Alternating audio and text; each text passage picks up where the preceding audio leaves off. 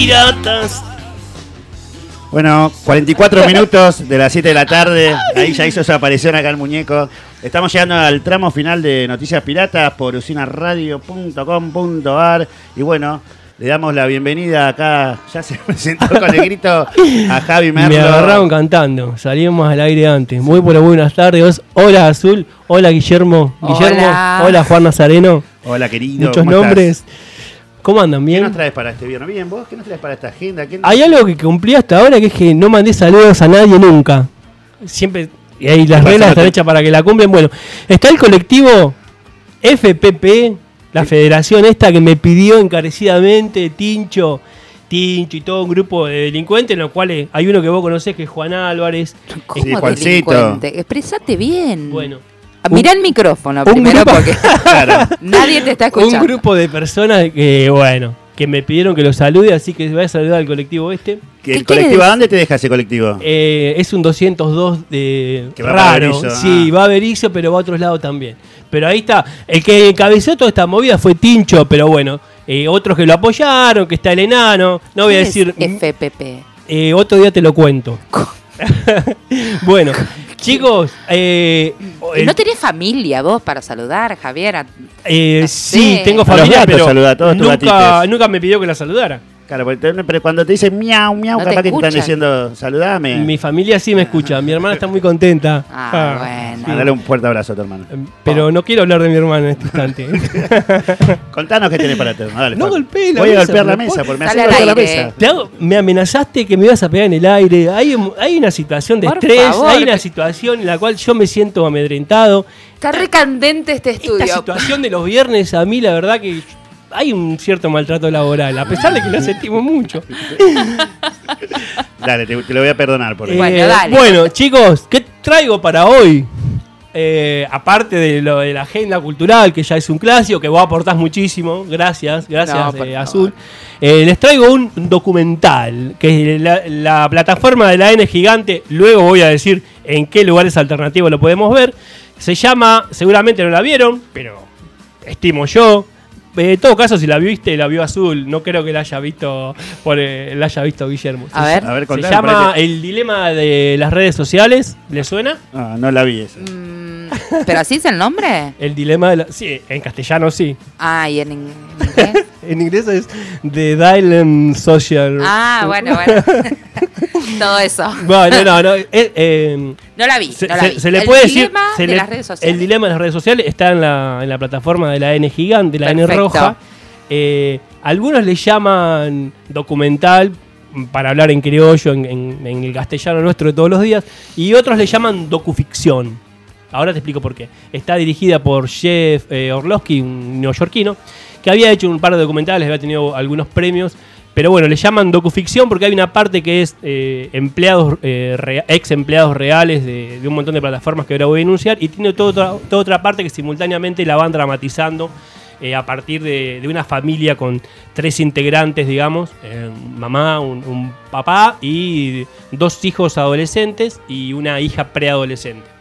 Y, y- van eh, narrando a través de la historia de ellos y su interacción con las redes sociales a un marco más grande que es el que va describiendo el documental. Bueno, es muy bueno, tiene un montón de, de entrevistados eh, que, perte- que pertenecen o han pertenecido a la industria del entretenimiento y a la industria de las redes sociales. Eh, no sé, el ex director de Facebook, eh, el que se encargaba de monetizar Facebook también, un empleado muy poderoso de, Google, todo, eh, gente de Twitter, digamos, de, todas las plataformas más famosas, con una visión sumamente crítica y sumamente despiadada, a la cual todos estamos eh, expuestos de una, de una medida. Eh, no sé, trata, lo puedes tomar desde, desde el costado legal, desde el costado del impacto social que ha tenido. Eh, uno de los protagonistas, yo te decía que es ex eh, Google, ex Gmail sería, que manejaba esa parte, se llama Tristan Harris, que ocupa un lugar bastante preponderante dentro del documental.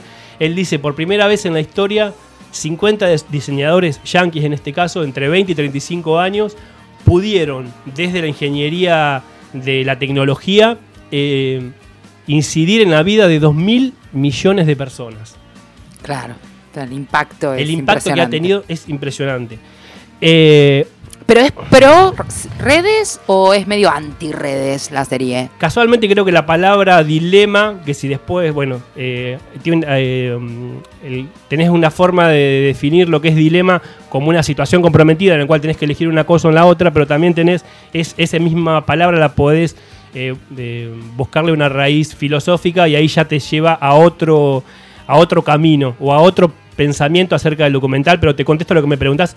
Es crítica, es sumamente crítica, pero a su vez te dice qué podemos hacer con esto. Porque en todo caso, eh, los que planificaron esto desde algunos lugares centrales se les fue de las manos. Es un organismo vivo, dice en un momento.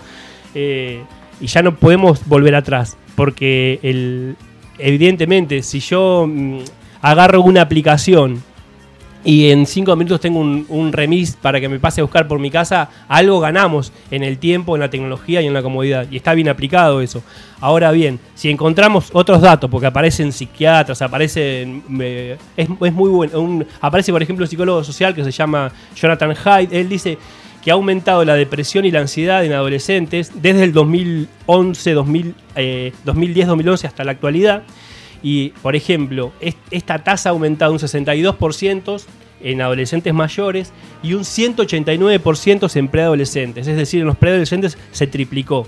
Y aumentó, eso llevó a que aumentara la tasa de suicidios entre un 15 y un 19%, eh, entre los 15 y los 19 años en, un 70%. El patrón, eh, el patrón de comportamiento al que apuntan es directamente las redes sociales, en este caso. Es decir, ahí encontrás algo sumamente negativo que te lo cuenta el documental. Pero bueno, yo lo recomiendo. eh, pues, eh, Me dejaste en- pensando. No. Lo, lo voy a mirar. lo, lo vas a mirar, es, es una, hora y media en la cual es- y, y te vas a ir planteando vos misma qué relación tenés, cómo se, cómo se generó que permanecieras más y más tiempo eh, frente a una computadora o frente a un celular y, y quién está monetizando ese tiempo. Y todo lo que saben de nosotros con los me gusta. Está el tipo que inventó, este es un dato de color nada más, está el tipo que inventó el botón del me gusta. Y, y, y Un eso... que- hijo de puta.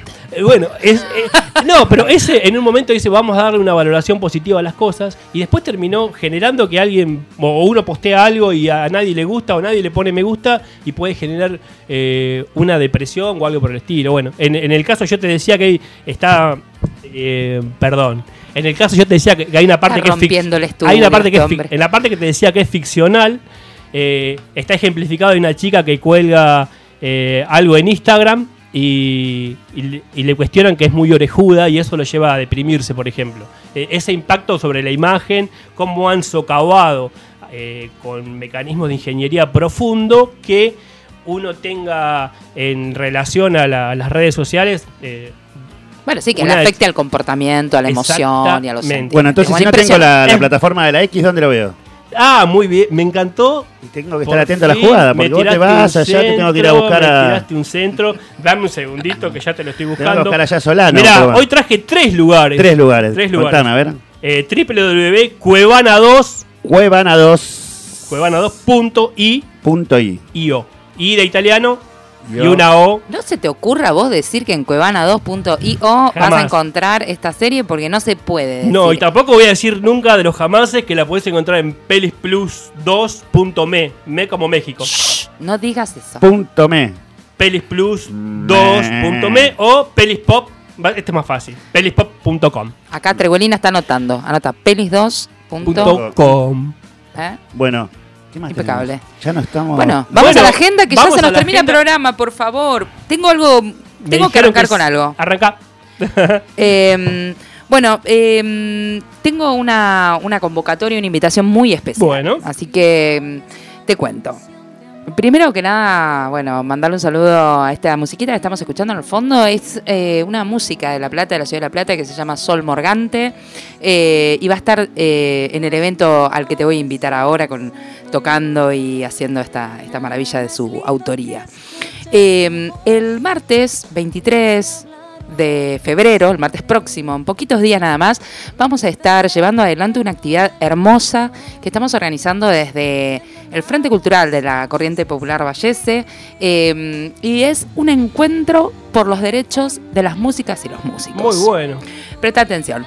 La idea es eh, convocar, encontrarnos, dialogar, debatir, eh, informarnos, eh, sobre todo, sobre todo lo que tiene que ver con los derechos de los músicos y las músicas, como compositores, como productores de música y también como trabajadores. Así que la invitación incluye una serie de charlas ¿En dónde va a ser?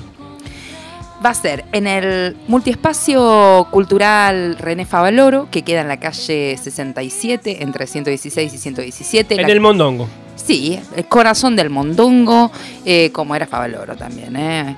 Eh, allí el martes 23 a las 17 horas, más o menos vamos a estar hasta las 21.30. En ese lapso vamos a estar desarrollando... el- ¿Hay que ser músico para ir o está libre y para todo el público? Ponerle que yo no sea músico y que tenga un interés. Si vos tenés interés y todavía no te autopercibís como músico, podés venir igual.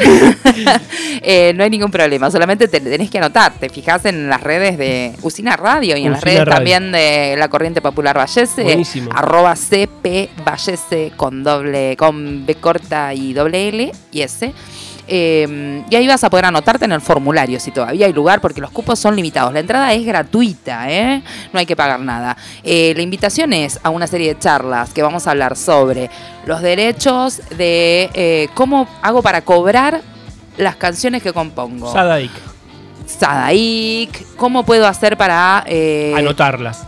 Sí, para inscribirlas, para, para tener derechos de autor. Y- Después vamos a estar hablando también de los derechos laborales arriba del escenario, porque hay todo un marco de derecho que está ya establecido. Van a estar los compañeros y amigos del Sindicato Argentino de Músicos eh, dando esta charla y bueno, y finalmente vamos a, a- a conversar sobre la política cultural de la Ciudad de La Plata. Entre todos y todas vamos a poner un poco en cuestión a ver Así qué es lo que me está dijiste pasando. que es el miércoles El martes, el martes 23 a la hora, 17 horas martes en 23, el 17 horas, en el espacio René Favaloro. ¿Te querés anotar? Es gratis, te podés Perfecto. venir. Ojo que ya me quedan poquitos lugares, ¿eh? Poquitos lugares. Y venís a escuchar también a Sol Morgante, Javi. Buenísimo. Bueno, eh, yo tengo para mañana sábado en Guajira, Guajira 49 entre 4 y 5. Guajira, un lugar muy donde nuestro productor va mucho. No lo sabía. Grandes noches en Guajira. ¿Con vos? Eh, yo alguna que otra he pasado. Me acuerdo más o menos. Bueno, mañana No, sábado a no. 20 tocan Martes de Agua y Ah. Malayunta Orquestita. Bien, bien, linda Y, propuesta. y, a y para mañana también, eh, pero a las 21, va a estar Ezequiel Campa, del cual tenemos un audio. Cumplo 42 años y me siento viejo. ¿Estás viejo? No, me siento viejo, me siento. Porque por ahí ustedes me ven y dicen, ah, pero la verdad se te ve bastante bien porque cambiaron las cosas, ¿no? Los 40 de ahora son los 16 de antes. Ustedes me ven bien por ahí, por afuera, pero por dentro un noni. ¡Ah! El sueño que tengo todo el tiempo. Estoy en ese momento de la vida en el que siempre estás para tirarte un ratito. ¿Ubican eso? Tengo sueño todo el tiempo. También le cuento a la gente más joven. Hay un momento en la vida a partir del cual no dormís más. Se acaba dormir, se acaba. Dormís cuando Jesucristo quiere. ¿Te querés dormir a la noche? Despierto, estás así. ¿Te querés dormir? No, jamás. Y te despertás 8 de la mañana. ¡Ping! Con una voz que te dice, aprovecha el tiempo que te estás muriendo. Te queda poco tiempo. Y no importa el día que sea, ¿eh? Martes, jueves, domingo, ¡ping! Te despertás. ¡Eh! Con el clarín abajo del brazo. Bueno. Ahí es cuando la gente empieza a ponderar la mañana. ¿Vieron que la gente más grande pondera la mañana? Te hablan bien de la mañana. ¡Qué mierda! Pará. Dios mío. Ay, yo no hay momento que disfrute más que la Che, bueno, ¿quién es? este es Campa, este, Este, es el que Cheto. Campa, sí, se está presentando hoy, Cheto y Choto. Se llama el espectáculo que él presenta. En el Teatro Bar, en, de 43, 7 y 8, las entradas las puedes sacar de lunes a sábado de 15 a 20 horas. Presenta su cuarto stand-up. Y tiene un 2x1 en entradas, así que 800, Vas a aprovechar. 800 mangos, sí está para aprovechar. 800 pesos, eh, dos entradas. por uno. Bueno, Javi, Y nos tenemos que ir, Lo último que No, tengo, ¿quién lo último, queda? hoy en, te- Rápido. en TV Universidad, Sí. a las 22 horas. ¿Qué hay hoy? Un documental. ¿Cómo Vale. se llama? El Templo del Rock. Está dirigido por Osvaldo Sudá. ¿Qué, ¿Sobre qué versa? Sobre los 10 años de pura vida. Mira vos. Muy bueno, muy interesante. Está, eh, bueno, voy a, voy a pasar el link. eh, Por favor. eh, la página es tv.unlp como Universidad Nacional de La Plata, punto .edu.ar, lo repito, tv.unlp.edu.ar, si no buscas TV 22. Universidad, sí, hoy está este documental que es sobre los 10 años de, de Pura Vida. Pura vida. Muchísimas Aguante gracias, eh, Javi. Nos vemos la semana que viene. Listo. Eh, Javi. Perfecto. Dale, Ya no te tenemos mando más un beso tiempo. grande, Javi. Todo lo que nos quedó en el tentero, Sí, bueno. Lo dejamos para la semana que viene. Los queremos mucho. Los queremos mucho. Bueno, un programa intenso de los que hemos tenido hoy, si, si los hay. Así que bueno, nos vamos a ir. Un saludo grande. Le voy a mandar un saludo a mi hermano que me está diciendo que le mande saludo a Generador. Así que Raúl, otro día vamos a pasar un tema a Juli.